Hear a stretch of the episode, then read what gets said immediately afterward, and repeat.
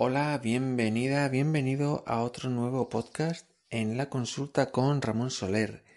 Hoy vamos a hablar de las consecuencias psicológicas y emocionales del bullying para quien lo sufre. Eh, consecuencias a corto plazo en los niños y más a largo plazo en adultos que yo he conocido en terapia y que arrastran miedos e inseguridades pues, por el acoso que sufrieron de pequeños. Acabamos de empezar el curso y muchos niños y niñas vuelven a enfrentarse a sus infiernos personales, reviviendo el bullying eh, por parte de sus compañeros o incluso por parte de sus profesores. Y es realmente es un tema muy grave que puede llevar a, pues a sufrir graves depresiones en los chavales o incluso, como pasa de vez en cuando, en algunos casos hacerles llegar al suicidio, porque no encuentran realmente, no encuentran una salida ni una ayuda para atravesar estos momentos tan tan difíciles. En este inicio de curso quería traeros esta, esta lista de consecuencias que pueden llegar a, a ocasionar el bullying para que entendamos pues lo importante que es y también que pueda servir incluso a muchos profesores para detectar en algunos alumnos estos casos de acoso y puedan poner todos los medios para atajarlos y, prevenirlo y, que, y evitar que la situación vaya más. En general, el efecto más claro y evidente del acoso pues se produce en la autoestima de la víctima, que queda profundamente dañada. Además de la baja autoestima, hay otra serie de consecuencias que vamos a ir viendo poco a poco para entender realmente cómo sufren los niños el, bullying. Otra de las señales claras es el descenso en el rendimiento escolar. De hecho, es una de las primeras pistas que puede ayudar a los profesores a detectar que algo está pasando alumnos que tenían un rendimiento normal o alto, pues empiezan, sin que haya un motivo eh, aparente, empiezan a rendir menos en los exámenes, a sacar menos notas, incluso a suspender. Otro de los efectos importantes que puede incluso ser una de las causas de ese bajo rendimiento escolar es la sensación de alerta continua. El niño que sufre acoso no está en modo aprendizaje, está en modo alerta. Su cerebro no se preocupa de aprender porque está eh, mucho más preocupado de sobrevivir al día a día. Está en modo supervivencia y cuando entran en este estado, pues todo lo que es el aprendizaje se bloquea.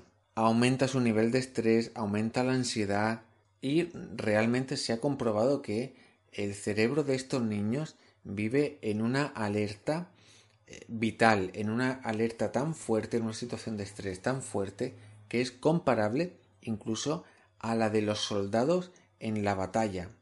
O sea, un soldado en la batalla que está súper concentrado, alerta, porque en cualquier momento puede venir el enemigo, puede mm, su vida está en peligro. Pues se ha comprobado que el cerebro de los niños que sufren acoso funciona exactamente igual en ese estado de alerta. Otra de las consecuencias tremendas a corto y a largo plazo también es la sensación de indefensión. Se sienten solos, no se sienten protegidos en el colegio. Teóricamente los adultos, los profesores deberían protegerlos, pero en muchos casos no es así.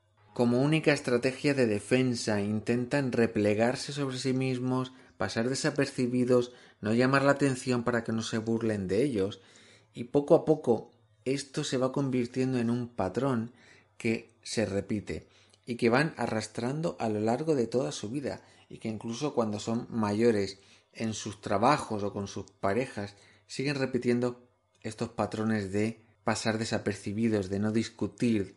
Cuando la situación de acoso se prolonga en el tiempo, pueden llegar incluso a provocar somatizaciones. Ese nivel de estrés acumulado durante mucho tiempo va afectando poco a poco a su sistema inmunitario y les deja mucho más vulnerables ante cualquier ataque externo. Es frecuente que sean niños más enfermizos, más propensos a coger cualquier enfermedad. Es como otra de las consecuencias del alto nivel de estrés que soportan. Y si la situación de acoso se prolonga durante mucho tiempo, es también frecuente eh, hablar de depresión en los niños. Es algo tristísimo hablar de depresión infantil, pero realmente se da incluso llegando, como decía al principio, llegando a plantearse el suicidio como la única vía para salir de la situación que sufren a diario. Todas estas consecuencias, como hemos hablado antes, se arrastran hasta la vida adulta. Yo he encontrado en terapia bastantes casos, muchísimos casos de adultos que han sufrido acoso de pequeños hace 20, 30 o 40 años y que hoy en día siguen arrastrando esa baja autoestima. Os puedo hablar del caso de Ricardo, que es uno de estos adultos que sufrió bullying de pequeño. Él trabajaba como auxiliar de biblioteca y sentía un bloqueo tremendo cada vez que tenía que amonestar o llamar la atención a alguien porque estuviera haciendo algo o estuviera haciendo ruido. Cuando tenía esa responsabilidad se sentía totalmente bloqueado. Sentía como empezaban a sudarle las manos, se le aceleraba el corazón. Trabajando con él, trabajando su historia, vimos que había sufrido bullying de pequeño. Él recordaba que algunos compañeros le perseguían entre clase y clase, le pegaban, se burlaban de él, le decían motes, le, le ponían motes. Una de las veces recordaba incluso haber pasado varias horas encerrado en un armario, escondido, para evitar que le descubrieran y que siguieran acosándole.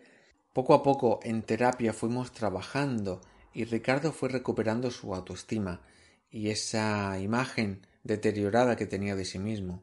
Cada paso que daba, cada vez que conseguía hablar con alguien que estuviera haciendo ruido, cada vez que conseguía poner un poco de orden en la biblioteca, pues se sentía muy orgulloso de sí mismo y era un empuje que le ayudaba a trabajar y a mejorar cada día. Y para terminar, quisiera mandar un mensaje positivo. Siempre se puede trabajar, siempre se puede sanar para que el bullying, el acoso sea algo del pasado.